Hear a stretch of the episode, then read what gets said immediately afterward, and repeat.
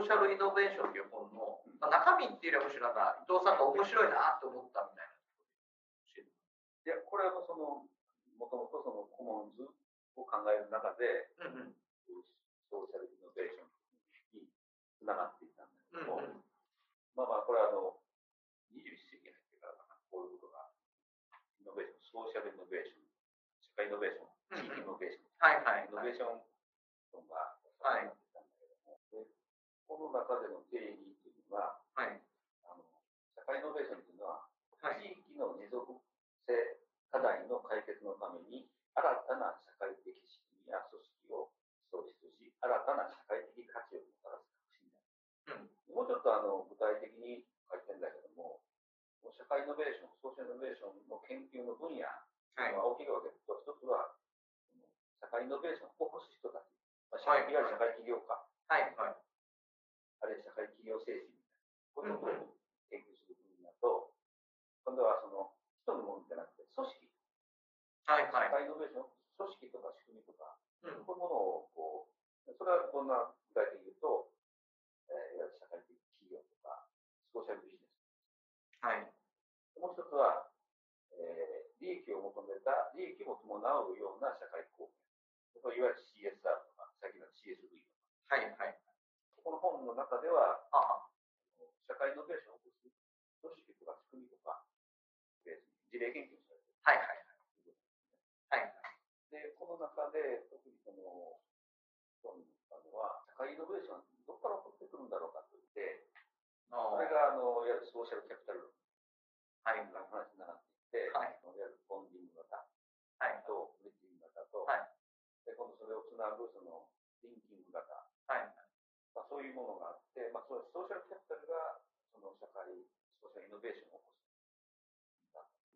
仕組みの側から見るとってことですね。アントレプレナーシップとかっていう側じゃなくて、組織とか仕組みから見ると、そっちのシステムとして、システムとしてってことですよね。ああ、それはでも面白い。でも本当そう、そういう意味ではそうなんですね。い？くらやる気のある人も、環境がないと起こらない？ああ、そう面白い。で、その、地域イノベーションということで、はいはいはい。地域イノベーション、ソーシャルイノベーション、どこが違うんだろう？いや、もうそれだけでもだいぶ面白い。どこから捉えたらいい？ソーシャル、私の中でソーシャルイノベーションっていうと、まあ確かに講義に地域イノベーションを含むみたいな意味ではソーシャルイノベーションを使う時もあるかもしれないけど、あえてそれぞれ同じレベルだとすると、例えばあの子供の貧困とか、例えば虐待とか、高齢者の謎っていうテーマよりに社会的なテーマでイノベーションをっていうと、ちょっと直感的なソーシャルイノベーションな気がして、それは地域の中でも起きるんだけど、別に地域に限定されてないんだ。で、あえて分けると、地域イノベーションというよりもうちょっと地域の持続みたいなものがあの主題化していて、する人が住んでるみたいなことの近さが、地域イノベーションの側のがありそう。直感です、直感的。ただ、これは見事に重なっていて、地域イノベーションを目指そうとすると、実はソーシャル、ある社会的テーマが手がかりになるぞ。そういう時代だぞっていうふうにも、地域課題と社会課題の同時が。いや、そうなんです。それよく出てきます。だから、れってあの、直感的にはその、そこに暮らしてる人たちとの近さみたいなものが、地域ってやっぱりこうリリアルなものと分かちがたいというか、ソーシャルっていうの結構切れるところがあるんです。ちょっと上に上がっちゃってて、概念的にこう。そうなんです。概念的にまさに上がっちゃっていて、ただその概念的に上げるから入りやすくなるっていうのも一方であるような気がして、例えば若い人たちが、やっぱり地域に関わるときにソーシャルっていうフィルターを置いといてあげた方が、土台を置いた方が入りやすいなっていう。いきなり地域っていうと、上、町内会とか、えー、顔が見えちゃう。そうなんですよ。ちょっとそうですね。社会っていうと、なんかこう、公共的な。そうなんですよ。そうそうそうそうそう。市民とか、まあ、市民って言ったら社会っていうとそうなんですよ。関わりやすいですよ、いろんな。なんていうか、もうちょっとこう、個人が立ってる感じだけど、地域っていうのは自分で合わせなきゃいけない感じに、なんか後から参入させてもらう感じにちょっとなりやすい。でも地域課題と社会課題は、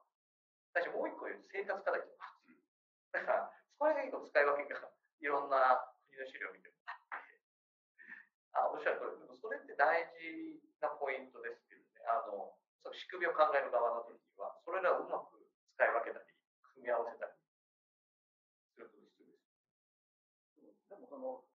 生活であれ、その地域であれ、社会であれ、やっぱり人間なんですよ。あ、おっしゃる通り。うん、そうですね。結局はその人間関係どうするかな。もうすごい面白いです。だからそこで、のソーシャルキャピタルの話で、あれコモンの話で、あ、そうですね。で、そこで、じゃあ、これからその、どうすればいいか。社会的課題、地域課題、生活課題を解決するために。その時に、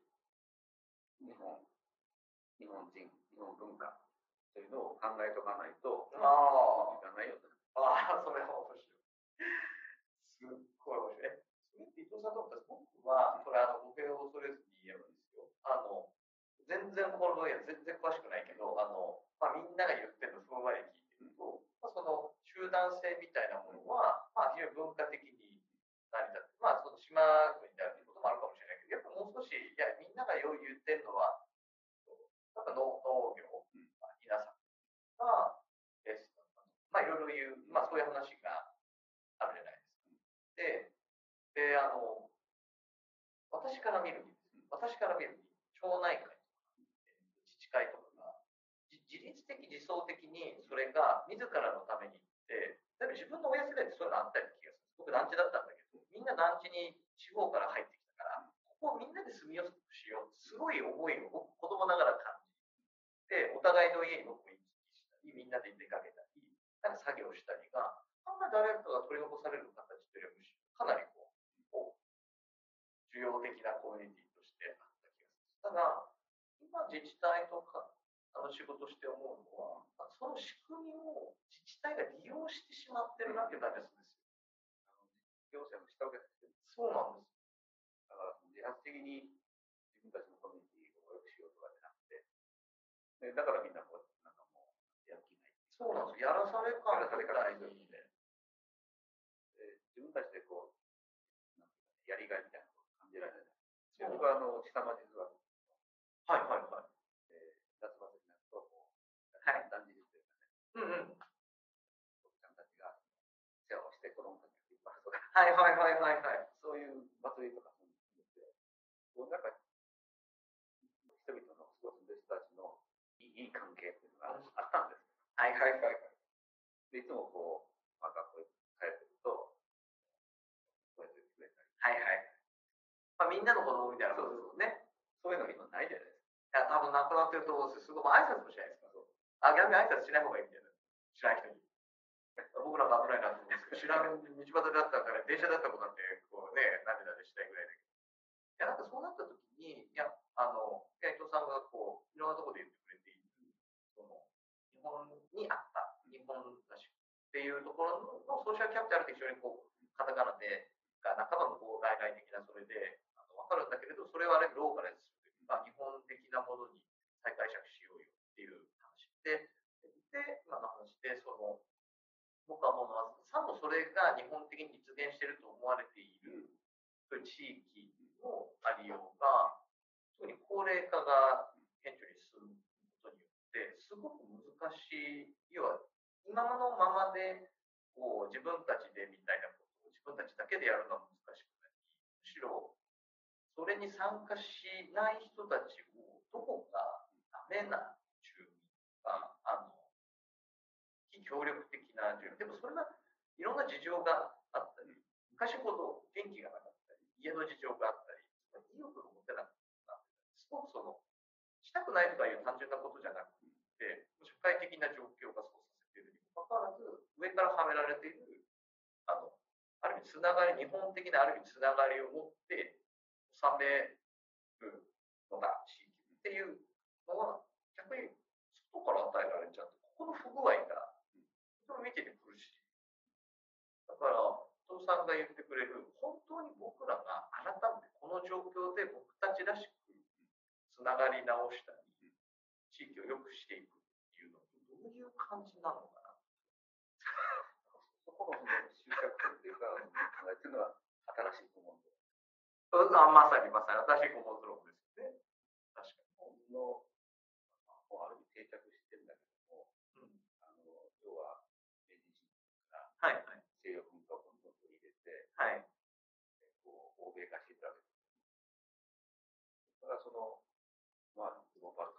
はいはい。これはその外国の文化とかものを様式を取り入れて、はい、日本に出てきたんですよ。はい。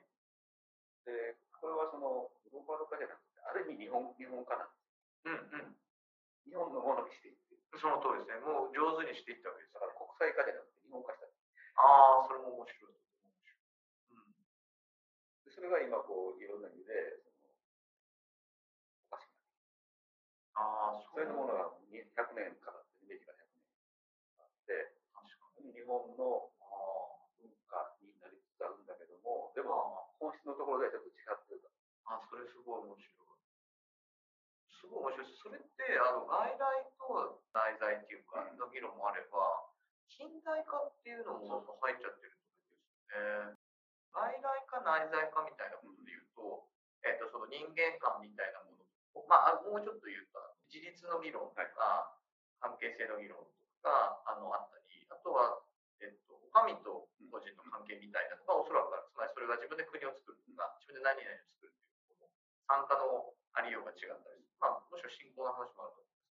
そういう話があ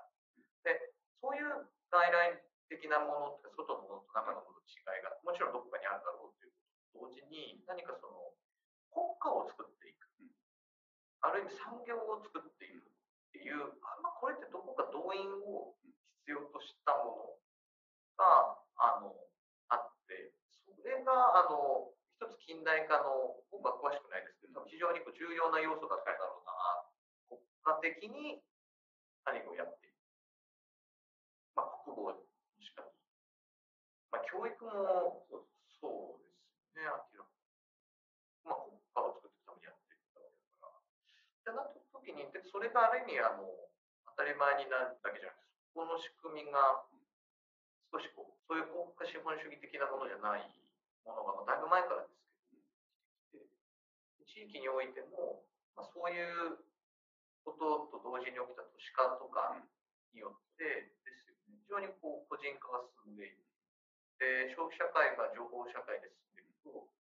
考の多様化も合わせて起きていくと、なんか外から来たものとか、時代が要請したものと、僕らがもともと持っているとか、ナチュラルに僕らが感じるそれの層が生まれてくる。だから、まあ、新しいまさにソーシャルキャピタルによって非常にこう、そこにつながりの、まあ、ボンディングとブリッジングでそこの違いはあるように感じるものの、それとも日本人的再解釈によるような気もして、非常にこう、閉じられた中での密度、まあ、ある知人友人レベルのブリッジングの議論と、リンキングもう少し違うと思うんですけど、もう少し離れたとか、主体との関係だと思うんですけど、とは違う反人主義とか、いろんなことで言われているような、まあ、それこ第3のソーシャルキャピタル。えー、まあ、正確に言うと、3種類目のソーシャルキャピタルと社会起業家っていうタイプ。はいはいはい。要は何が言ってるかというと、うん、ギデンズでしょう。第3の。あ、ギデンズ。アンソニー・ギデンズ。はい。で、彼がそのソーシャルキャピタルは、過去で情報や知識が成長の原動力となる。えー、まさに今情報知識うんうん、ニューエコノミーにおいてイノベーションをもたらすのに主要な役割を果たすネットワークの土台である。知識経済にとって育成が不可欠なものであるとの議論。その中で、ソーシャルキャピタルと社会起業家の関係について、また別の論点なんですけど、リード・ピーターは、社会起業家は取り組みが難しい社会問題に革新的な解決の糸口をつける福祉システムの研究開発部門のように機能し、しばしば公的部門よりはるかに効率的にサービスを提供する。はいはい、さらに重要なのは、ソーシャルキャピタルの蓄積を促進する好循環を生み出すことである。彼らは、社会企業はコミュニティが自立するためのより良いチャンスを与えるソーシャルキャピタルをコミュニティが蓄積することを助ける。面白い。すごく面白い。で、その、第3の3番目のその bonding 型と bridging 型が出てくる。 bracing social capital。支援支援型ソーシャルキャピタル。支援、支援する。えー、まあ、さっきのその、リンキングですよね。ね、近いと思うんだけど。つまり、その、ステークホルダー同士がつなが結束していくか、あるいはそのそれをつなげる役に立つのか、あれ誰かその第三者に支援する。とてもよく面白い。それは社会起業家の役割の一つだっていうのは、とても理解できます。で、えっと、それって、あの、ちょっと面白いのが、ソーシャルキャピタルの最初の2つって、あんまりそこに、あの、ある意味思考性というか、あの、価値的な議論があえてないのかなと思ったんです。うん、あの、ボンディングとかブリッジング形式じゃないですか。ただ、今のって違うものが入ってるんです。なんていうか、そこに意味とか、意義とか、価値とかが入ってきてる。それは、その、要は、社会企業家が、その、ソーシャルイノベーションを起こしてわかります。大変よくあ、いや、それが、あの、いや、すごい納得感があって、えっと、あつまり、子供預ける場所ないよねって、例えばお母さんたちが言ってそれは、あの、ブリッジングの関係かもしれない、最初。あの、ボンディングじゃなくて、ちょっと公園でやって、その中でお母さんが、じゃあこれは作ろうと。広場作ろうと。別に会社作らなくてソーシャル、社会企業家じゃないですか、その時点で。よし、集まろうってちょっとチラシ配ろうで、なんかボランティアも集めちゃうんだよ。だから、もうお母さんだけじゃなくて、おじいちゃんおばあちゃんも来ちゃうかもしれない。みたいな話です。それって、つながりが直すものが、でもそれ社会起業家がそれを見出して、情熱を持って動き出し、こういう言葉を発したり、行動を示したから、新たなこう秩序が生まれて、バーってつながっていく。でもそれって、前の2つでは示唆されてないですよね。イノベーションその通りです、ね。いや、それって、いや、あの、えっと、面白いことを今言ってるかもしれない。僕は最初は、あの、サイドプレイスの議論とか、あの、社会起業家が生まれる場所は、えっと、ある意味コワーキングスペースとかの、その、つながりがあるから、つながりがあるがゆえに、そこの交流とか交換的な表明からわっと出るそこのソーシャルキャピタルの網の目の中にいるから出てくるっていうのもあるかなと思うんだけど、その話はちょっと逆なのがすごく面白くて。この人たちからわってこう、網の目が作られる面もある。その前には、本的でもブリッジングが控え、もともとあるんだけれど、どこからかそれが自制的に新たなつながりを豊かに作り直してくれる。で、その向こう側にまたこういうのが、あの、ブリッジングとかができてると思うんですけど。ってことを今言ってくれてる。それすごい面白い。そういう場、人ってね。うん。それを見出したり。本当ですね。その環境を作っていく。すごくいいと。で、この、ちょっとボンディングとブリッジングは一緒にならないけど、うん、今、2番目と最後の支援型とおっしゃってた、あの、新しい秩序というか、新しいつながりの再生成みたいな、生成みたいなのって、おそらくブリッジングの人たちが最後の形に再編成される部分がありそうですけど、要は知人だったはずの関係が、半ばその同志というか、あの応援者とか協力者とか、一緒の参加者に転じるっていう現象も起きそうですね。ああ、だったら私も手伝うよみたいな。ことは、あの、ソーシャルキャピタルが一つこう、転換してる感じがします。うん。社会企業家について最後にその、社会企業家っていうのは、業を呼んでみますとね、うん、社会起業家は社会的価値を作り、維持する使命を負い、その使命を果たすために、新しい機会を追求しつつ、刷新適応学習を旨とし、手元にある資源のみで制御されることなく、大胆に行動し、関係集団に対しても、生み出された結果に対しても、説明を負う責任感を堅持しつつ、社会におけるチェンジエージェントとしての役割を果たす。ということですにね、伊藤さん、この、僕のもうもう一個の関心が、社会起業家って実は、多分15年くらい前かな、くらいから、あの、結構ホットなテーマにはなってきてた。なって自分で横で見ながら思ってたんですよ。で、一方で僕は自分のことそうだってあんま思ったことはなくて、で、それななんでかっていうと、あの、さっきの途中の、まあ最初前半の話で、この話を前半にあった、社会課題なのか地域課題なのか、生活課題なのか、なんか個人課題なのかみたいな時に、ソーシャルっていうものが非常に流通性が高くて、非常にこう消費されやすい、消費的に僕は感じたんですよ。つまり、社会的なことイコール良いことみたいなのがあり、良いことをする人、素晴らしい人って非常に僕結構単純な様式が、形式が生まれてしまって、で、その人たちが、あの、僕からすると、非常に評価される、評価したい人たちが一方にいてですよ。ニュースを求めてる人たちがいて、あの人は社会的なことをしているという形で引き抜いちゃって、結構、なんていうの、よくわかんない領域にこう入れ込み始めたんですよ、僕から見てる。で、それは、ソーシャルを、なんていうかね、評価し、ソーシャルだと言いたい人たちが、そういう人たちを見つける構造になんか逆に回収されすぎていて、あのそういうサイトとかメディアとか結構ある。でもじゃあ、近く、家の近くの子育ての現場で、隣の子供、近くの子供を20年間面倒を見てるおばあちゃんがいたら、そう言われるのかと思う。か毎日通勤の過程でゴミ拾ってる人もいたら、それ言われるのかと思うんですよ。言ってないですか、そういう人っていっぱい、実は。朝、で入ってるお母さん、むちゃくちゃ素敵だなと思って、なんか学ぶわけですよ。ああ、まあ、あんな風に自分は日々できてるだろうか、とか、思うんですけど、なんかね、そういう人たちとあまりにこう、かけ離れたものとして語られることに違和感があって、でも多分、どうまあ、地域、生活になってきたときには、なんていういろんな人がそういう役割をもうすでに負ってるし、追いうるし、なんかつながりを再編成する可能性を、なんか持ってるんじゃないかなって気もするんですよね。だから、そのあたりどうですか？つまりあの、さっき社会問題なのか、か社会課題なのか、地域課題みたいなのか、ソーシャルなのか、まあ、あえて言えばどうかな。当社の社会といった時の自己充足性っていうのかな。なんかそれを巡る別のなんか、はい、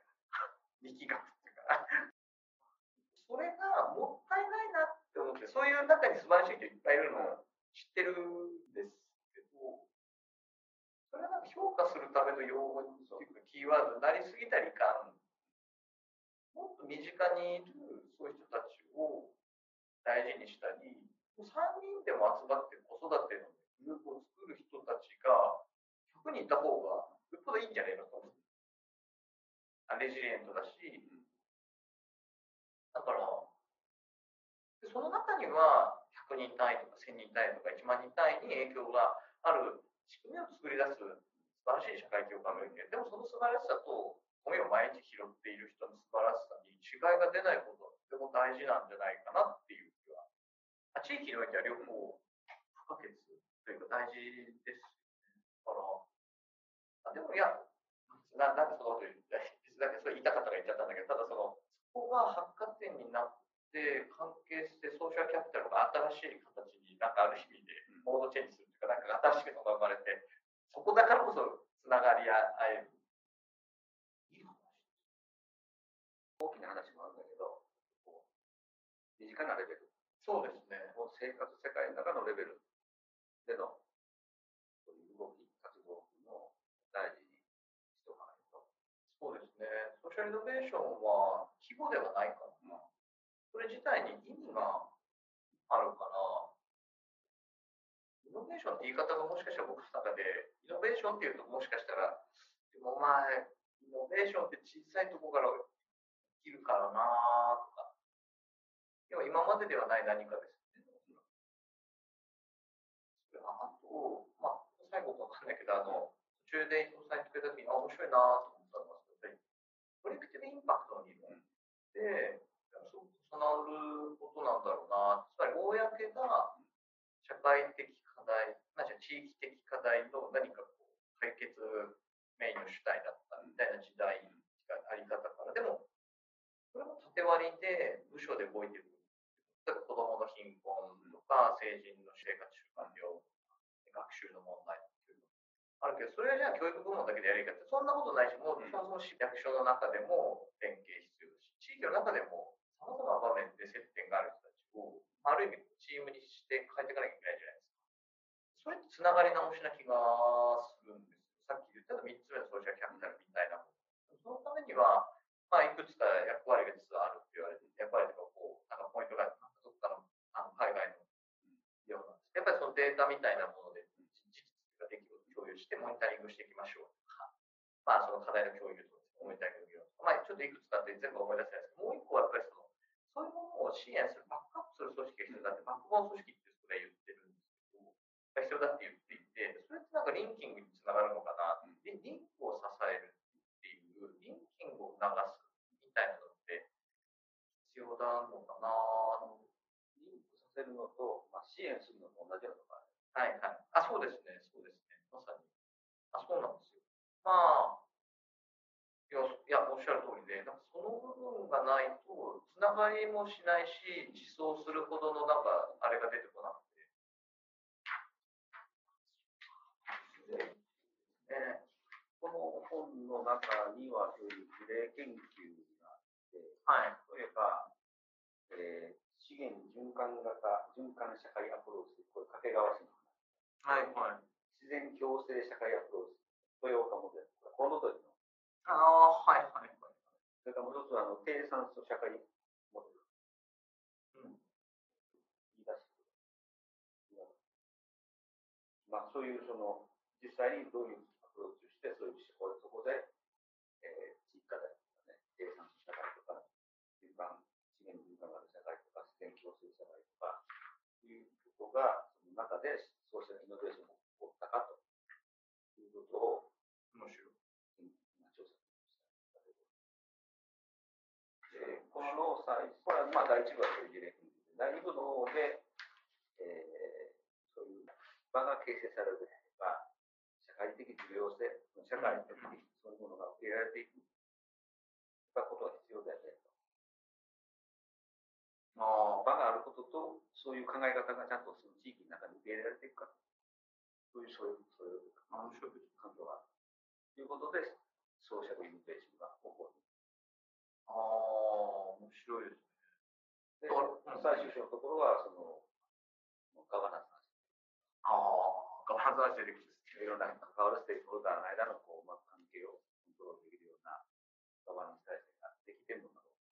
みんなそれぞれ勝手なことしてたら多分まとまらないので。ああ、それは面白いですね。みんなこう、そういうボランティアとか NPO とか、みんなその思いの強い人が集まるじゃないですか。うんうん。で、他のことは被害とか。いや、そうなっちゃうんですよね。で、いや、ってなると、つまり、あの、大事なことって、その、持続的にソーシャルイノベーションのようなものが起きるにはどうすればよいかっていうことな気がして、要は一つの団体、一つの多分テーマが、あの、だけが、あの、そこにあってないと思うんですよ。だから様々な取り組みが、あの、起きやすくなって、さっきの場の議論ですね、があり、で、で、複数のテーマが折り重なるように存在していないと、まあ、それは非効率になんかなってはいけないのかもしれないけど、でもどこかの非効率、どこかの非効率性も感受しながら、何か一つになるっていうのは同じ新しく、が今までと違うものが別に一個できただけだから、多分今まで、今からそれが多分大事だって伊藤さんも言ってる、思ってるわけじゃなくて、ある意味でこう、デジリエントなというか、多極的な、多様な取り組みが地域にある。それが教育の面からも、場みたいなサードプレイスの面からも、実はファイナンスの面からもこう支えられていて、まあ、豊かに自生してるっていうか、多様に自生してる。ういうイメージですね。だから、あ、でも、いや、でも聞いてて、やっぱすごい面白いなと思いましたけど、その社会起業家の存在が、地域のなんか血の巡りっていうか、人の巡りというかを、なんかこう、活性化するっていうのは、なんか、すごい、